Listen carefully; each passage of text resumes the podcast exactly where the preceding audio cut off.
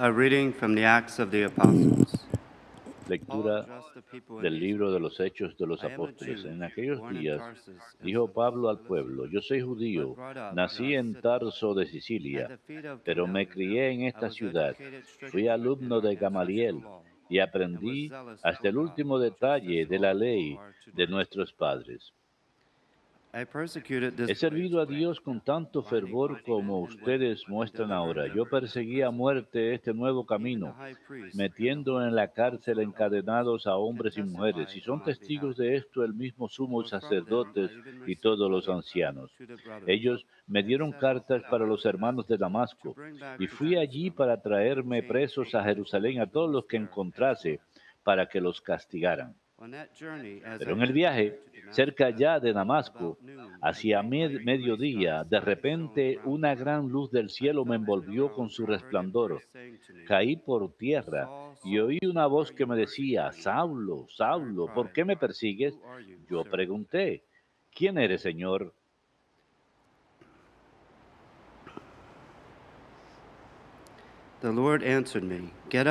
Me respondió, yo soy Jesús Nazareno a quien tú persigues. Mis compañeros vieron el resplandor, pero no comprendieron lo que decía la voz. Yo pregunté, ¿qué debo hacer, Señor? El Señor me respondió, levántate, sigue hasta Damasco, y a ti te dirán lo que tienes que hacer. Como yo no veía, cegado por el resplandor de aquella luz, mis compañeros me llevaron de la mano a Damasco. Un cierto Ananías, Ananías, devoto de la vida, recomendado por todos los judíos de la ciudad, vino a verme, se puso a mi lado y me dijo, Saulo, hermano, recobra la vista. Inmediatamente recobré la vista y lo vi. Él me dijo, el Dios de nuestros padres te ha elegido para que conozcas su voluntad, para que vieras al justo y oyeras su voz, porque vas a ser su testigo ante todos los hombres de lo que has visto y oído.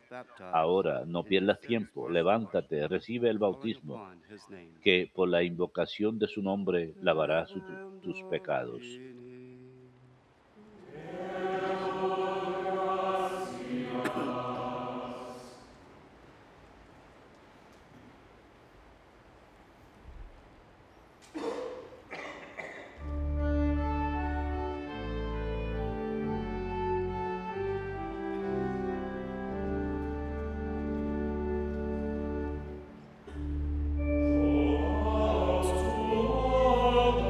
Vayan al mundo entero y proclamen el Evangelio.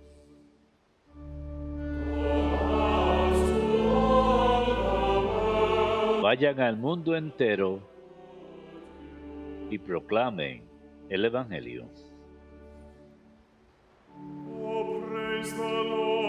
Alaben al Señor todas las naciones.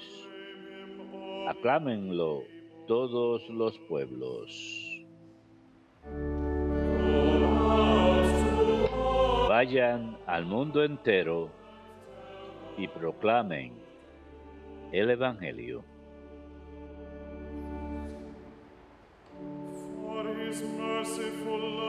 Firme es su misericordia con nosotros. Su fidelidad dura por siempre.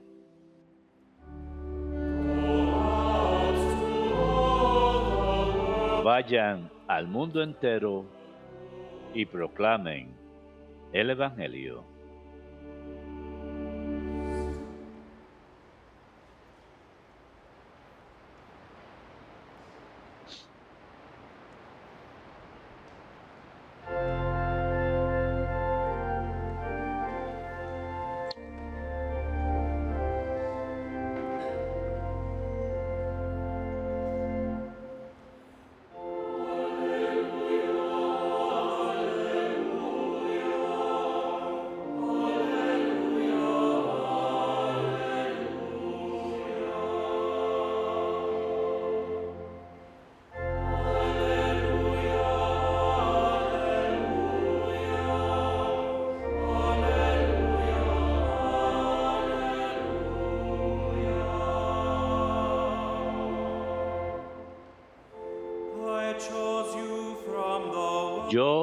Los he elegido del mundo para que vayan y den fruto y su fruto duro, dure, dice el Señor.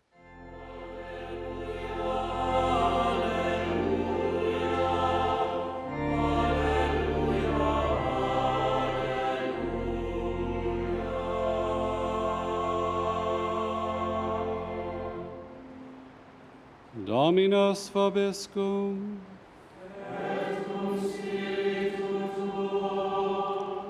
Lectio Sancti secundum.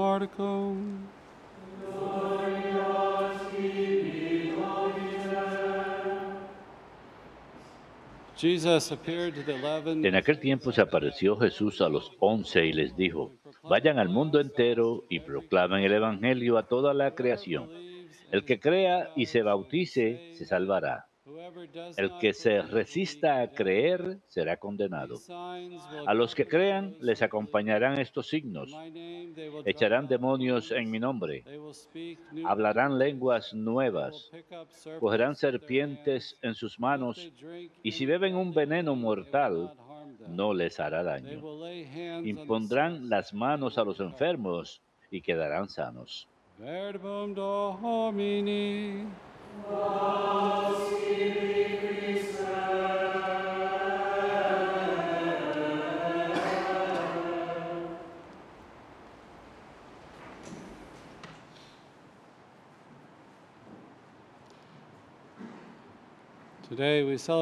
El día de hoy celebramos la fiesta de la conversión de San Pablo.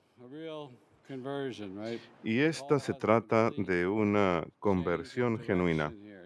San Pablo cambia totalmente la dirección de su vida. Acts 8, Leemos en los Hechos de los Apóstoles, capítulo 8, que Saulo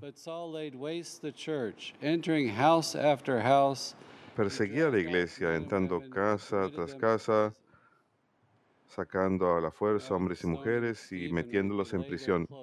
Sabemos que en eh, la lapidación de Esteban pusieron sus vestimentas a los pies de Saulo. Él estaba del lado equivocado y luego enmienda su vida y se convierte a la verdad de Cristo. Cuando San Esteban estaba siendo lapidado y Pedro y Pablo estaba ahí, él dijo, Señor, no cuentes este pecado contra ellos. La sangre de los mártires es alimento para la iglesia. La sangre de martirio de San Esteban llegó a esa enorme conversión. Pablo dijo que los perseguía hasta la muerte, llevando hombres y mujeres a prisión.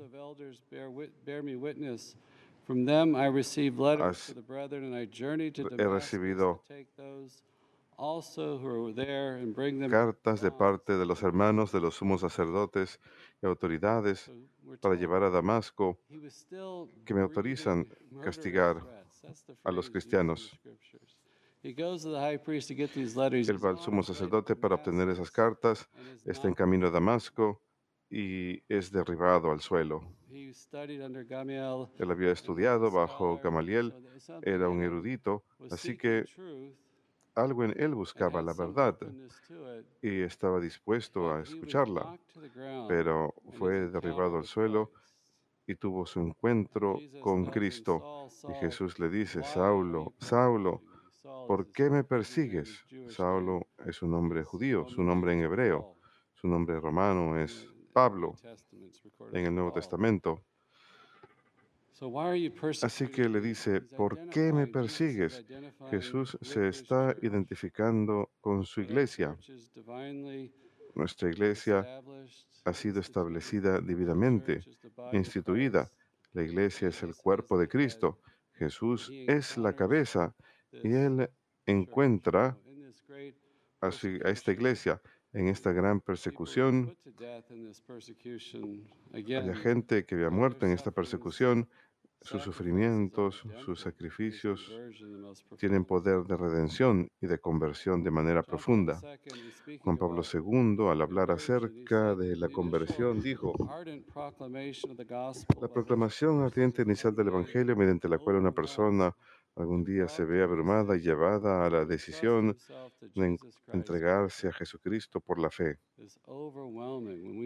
Es abrumador cuando encontramos a Cristo de alguna manera, quizás a través de la prédica, quizás a través del servicio de los demás, quizás al conocer a una persona santa, Jesús está presente en ellos.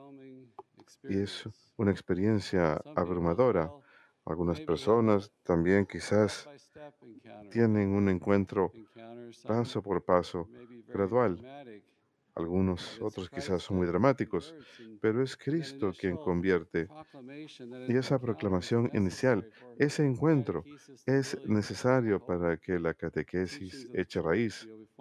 Las enseñanzas de la iglesia, cuando formamos a una persona en las enseñanzas de la iglesia, después de ser evangelizados, después de haber encontrado al Señor de alguna manera,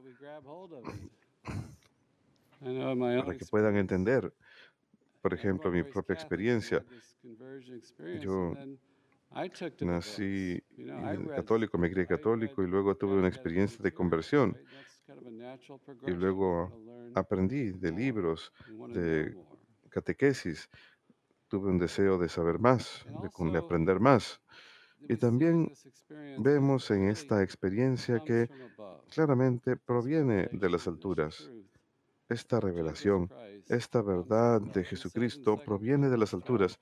En la segunda carta a los Corintios 12 él dice, sé un hombre en Cristo que hace 12 años estaba en el cuarto cielo y sé que este hombre estaba en el paraíso, ya sea en el cuerpo o fuera del cuerpo, no lo sé, Dios lo sabe. Y escuchó cosas que no pueden contarse, que el hombre no es capaz de pronunciar. A nombre de este hombre presumiré, pero a nombre de mí mismo no presumiré, excepto de mis debilidades. Así que él fue llevado al cielo, tuvo una experiencia profunda de Dios, en donde fue derribado al suelo y reconoce su propia debilidad, la diferencia entre la criatura y el Creador, que todo proviene de Dios. Digo todo esto porque a veces nos olvidamos de que esta verdad preciosa proviene de las alturas, que Dios vino a salvarnos, que de ninguna forma nos salvamos a nosotros mismos, de ninguna forma tenemos un plan. La ciencia no nos dice esto. Esto es revelación que proviene de Dios. Es una verdad preciosa, conocimiento y experiencia que provienen de Dios mismo, que Él está activo en nuestras vidas. Él obra en nuestras vidas. Y sin embargo, vemos que no es una un evento que ocurre una sola vez. Aún hay progreso, aún hay más camino por recorrer en nuestra vida de la fe, en nuestro recorrido espiritual, que la conversión plena requiere tiempo y dificultad. Estamos tratando de entregarnos a Dios, como Pablo escrito en la carta a los romanos, estamos tratando de darle a Dios esa obediencia en la fe. Y a veces se trata de pequeños pasos en la vida. Hace poco estaba hablando con una persona de que a veces hace falta entregarse en el momento, como solía decir la Madre Angélica. Algunas personas a veces hablan y presentan la pregunta, ¿confías en Dios? ¿Te entregas a Dios? Y para mí en muchas maneras es como una pregunta abrumadora. Yo no soy capaz de hablar del futuro. No lo he vivido aún. Podemos pensar en todas las cosas difíciles que ocurren en la vida. No soy capaz de decir lo que voy a hacer cuando llegue ese momento, pero ahora mismo, en este momento, me puedo entregar a Dios. Puedo confiar en Él. El día de hoy, y vemos que progresamos a lo largo del camino. Pablo nos diría en Filipenses 2 que ah, busquemos la salvación con temor y, y estremecimiento porque Dios está en nosotros. Busquen su salvación con temor y estremecimiento. Soporten las tribulaciones. Tenemos la ley, tenemos los mandamientos para guiarnos, tenemos gracia para sostenernos. Dios obra en nosotros. Él nos está iluminando con sus enseñanzas. y yo Lucho por entregarme, por recibir esa gracia y no retroceder a mi propia voluntad, no vivir según mi propia debilidad, sino vivir en su luz. Pablo escribiría en la, car- en la carta a los Romanos número 7, no entiendo mis propias acciones, no- no hago lo que quiero, sino lo que detesto. Esto él lo dijo más de 20 años después de ser tumbado al suelo. Y todos podemos decir, decir esto, no entiendo mis propias acciones, no hago lo que quiere, sino hago lo que detesto. Después de ver la luz, Pablo aún tiene dificultad con esto. ¿Y acaso todos no hemos pasado por esto? Nos convertimos en obstáculos para nosotros mismos. Nos preguntamos, ¿por qué sigo haciendo esto? Es porque estamos heridos por el pecado. Tenemos una naturaleza humana caída. En la carta de los Romanos escribe más un poquito más adelante, porque sé que nada bueno vive en mí, o sea, en mi carne. Puedo desear lo que es bueno, pero no soy capaz de hacerlo. No hago lo bueno que deseo hacer, sino más bien el pecado que está en mí. Soy capaz de querer lo que es correcto, pero no soy capaz de hacerlo. No hago lo bueno que quiero hacer, sino lo malo que no quiero hacer. Por causa de mi propia naturaleza humana caída, necesito la ayuda de Dios para que mi voluntad coopere con la gracia. Necesito depender de Dios. Necesito permanecer en el momento presente y pedirle ayuda. Nuestra naturaleza humana caída, nuestra carne, como dice San Pablo, es débil. Un tenemos un intelecto enturbiado. Tenemos que luchar por conocer la verdad. Y tanto en la vida se trata de eso, tratar de discernir qué es lo correcto en toda situación. Tenemos que pedirle a Dios, pedirle su ayuda y gracia para que seamos iluminados. La Iglesia enseña, en el Concilio Vaticano II, en el Catecismo, menciona que solamente en el misterio de la palabra que la luz ilumina el misterio del hombre, que Jesús es la única solución a esto, que Él revela, Él nos revela nuestra persona, a nosotros mismos, nos permite conocernos a nosotros mismos. Eso proviene de las alturas. Hay elementos de verdad en el mundo, de la verdad, pero la verdad plena proviene de Jesucristo. Y vemos en nuestros corazones que tenemos un anhelo por esa verdad. Tenemos una sed de adquirir conocimiento pleno de esta, de que nuestras vidas lo imiten. Hay algo en nuestra búsqueda, en nuestros estudios de las ciencias naturales. Queremos conocer la verdad y en especial en nuestras propias vidas queremos conocer esa verdad moral, el camino de la salvación y las tri- luchas con la gracia para imitarla.